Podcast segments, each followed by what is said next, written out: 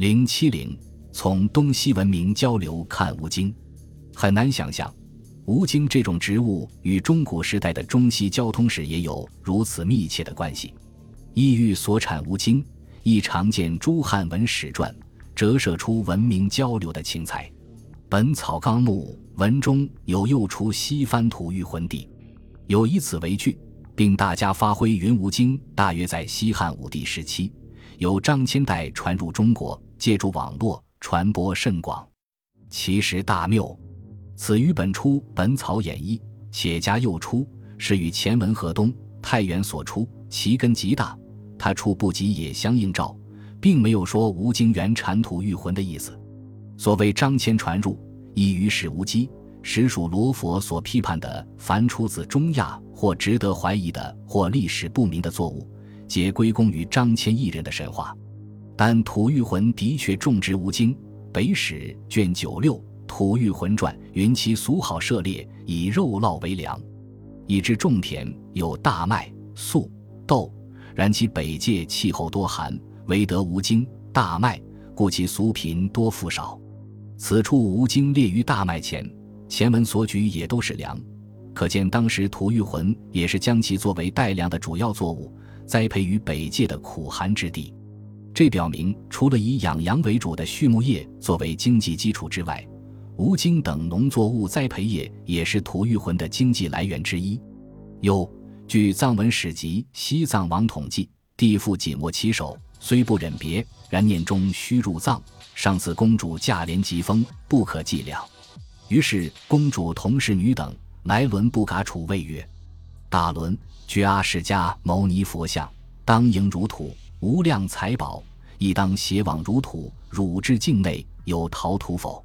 有多生神否？有桑树否？有马兰草否？有曼青否？如是发问矣。嘎答曰：余物皆有，唯无蛮荆。遂携蛮荆种子，复造车舆，只觉阿世家像于其上。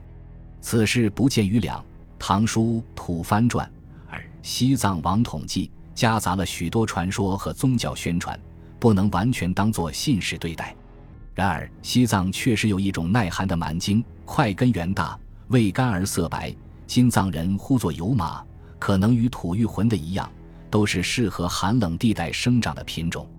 把蛮荆说成是文成公主传入藏地，与张骞传说一般，多半出自后人附会。《西藏王统记》大约成书于十四世纪中期。此时汉地蛮荆也已不甚流行，书中如此绘声绘色的描述，可见蛮荆无论在当时藏人日常生活和历史记忆中都是重要的物种，其传入时间可追溯至唐前期，并非毫无可能。唐代杜环的《经行记》是关于阿拉伯伊斯兰世界的现存最早的真切记录，文中记大食国旗蛮荆，根大如斗而圆，味甚美。余菜亦与诸国同。杜环居西域十二年，此节描写当出自亲身体验，因而是极为宝贵的数据。兼注者云：“此处曼荆根大如此，盖为野生蛮荆。”按根大如斗云云，若非夸张，则未必如兼注者所猜测为野生种，而更有可能是人工栽培选种的结果。但既然杜环特加描述。称赞其不仅根大，而且味美。其他蔬菜则仅以鱼菜亦与诸国同一笔带过，想必是当地的名物。在陌路国的物产中，杜环又记述道：菜有蛮荆、萝卜、长葱、柯葱、云台、胡瓜、葛兰、菌达、茴香、拔蟹、护芦，尤多葡萄。蛮荆亦列于诸菜之首，可见也是陌路国的重要物产。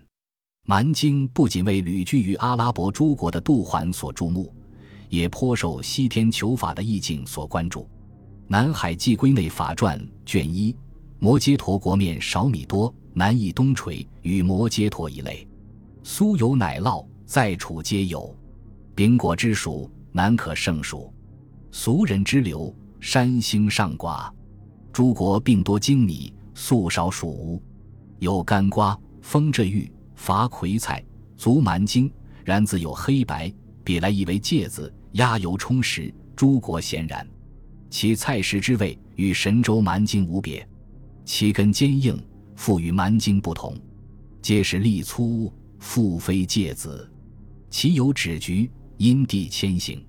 在那烂陀与无形禅师共以怀疑，未能得辨。同时，唐代西天求法僧的玄奘和慧超也曾旅记摩揭陀国，但《大唐西域记》和《王武天竺国传》都只字为提摩揭陀国盛产蛮经，唯独易经似乎对此有特别浓厚的兴趣，不仅详细描述其菜食之味，其根质地皆是粗细黑白，菜籽可压油充实。还就其与神州蛮经的异同及其成因，在那烂陀与无形禅师共议怀疑。易经之所以观察如此仔细，并专门就这一问题与无形禅师进行探讨，除了其一贯的好学深思的精神使然之外，恐怕与上文提及的蛮经是唐代僧人的主要书史及护摩仪轨中的重要供养物也不无关系。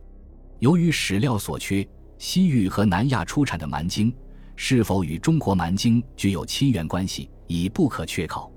但可以明确的一点是，中古时代蛮经在上述广袤区域内都有大规模的栽培，不仅为当土所种，而且引起了流域或行经此地的中国人的极大的兴趣。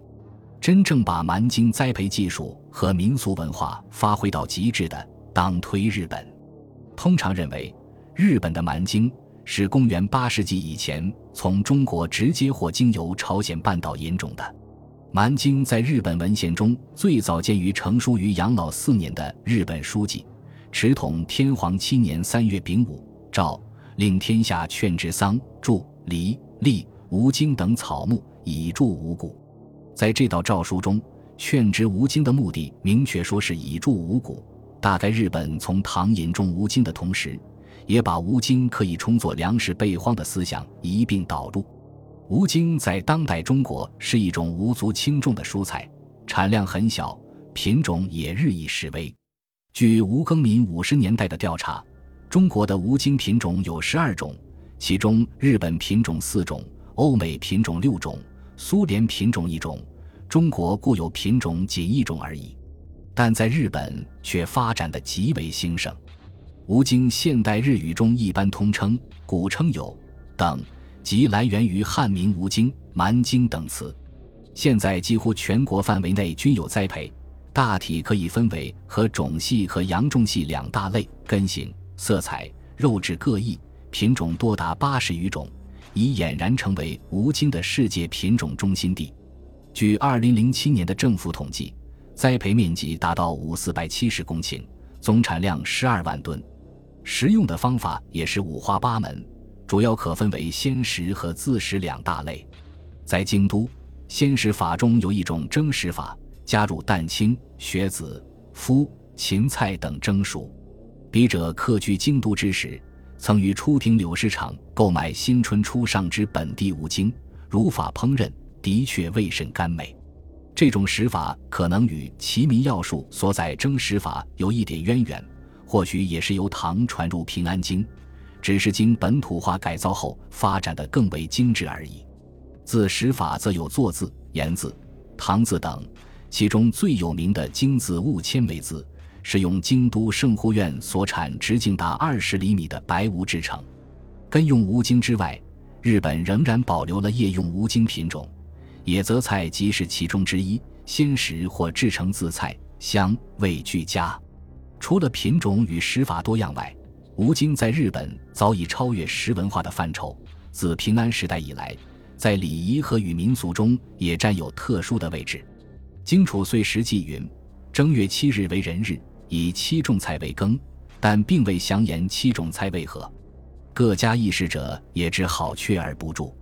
现在只有浙江、广东、福建、台湾部分地区仍保留这一风俗。”七种菜的品种因地域而各异，但因吴京已非常食蔬菜，所以并没有包含在如今的七种菜的名单之中。人日食七种菜的礼俗也由唐传入日本。平安中期，醍醐天皇下令编纂的律令条文《延禧事》，日本古典文学的经典之作《万叶集》以及《源氏物语》，曾多处提到采若菜，并且有在山里雪深之野采若菜的描述。所谓若菜，即新菜。研究者认为这就是人日所采七种菜，但是原食物与时代若菜的品种其实并不清楚。明确的解释见于镰仓时代中期成立的类书《十解钞》，七种菜即凡七、秦、经、玉行、须须之旅、佛作。公式根源，正月之部共若菜条云：寻常之若菜，七种之物也。即经、玉行、佛作。正月七日，七种之菜羹食之，人无万痛，邪气荡除之术也。十解钞和公式根源所载是一致的，文中的经即指无经。我认为二书虽较为晚出，但应抄自某一更古之典籍。当有所本，其所列七种菜名可能更近于中国中古时代的原貌。至于十七种菜可驱万病的观念，试验问答也有阐释。正月，少阳之月也；七日，少阳之数也。宴会之风始于朝廷，尽于私家。阳气之物食之，万病邪气涤除之术也。并明言这一观念也是习自《荆楚记》“人日攘灾，祈福礼俗”之古意。同样，吴京子也被用作常备药材。《延禧氏卷萨七点药疗》诸国进年料杂药中，依与国所进者列有麦门冬、车前子、吴京子各三升。可见以吴京子作为主要组成的医方，也随千金药方等随唐本草医学的传入。而被平安宫廷御医所应用，吴京在日本同样也进入了艺术与宗教领域。京都国立博物馆藏有伊藤若冲所绘《果蔬涅盘图》，中央会议横卧在竹笼上的萝卜，周围环绕着众多的果蔬，其构图完全模仿释迦涅盘图。据研究者考辨，图中所描绘的果蔬达八十八种之多，吴京即有赤吴、松枝祈福菜吴。圣护院五等各种有名的品种，这幅选取具有贮藏和救荒功能的特定种类的蔬果为创作对象，并以独特的构图方式绘就的作品，被认为有像神祈求丰壤的供物意味。这幅画虽然是江湖晚期的作品，但应该渊源有字。本集播放完毕，感谢您的收听，喜欢请订阅加关注。主页有更多精彩内容。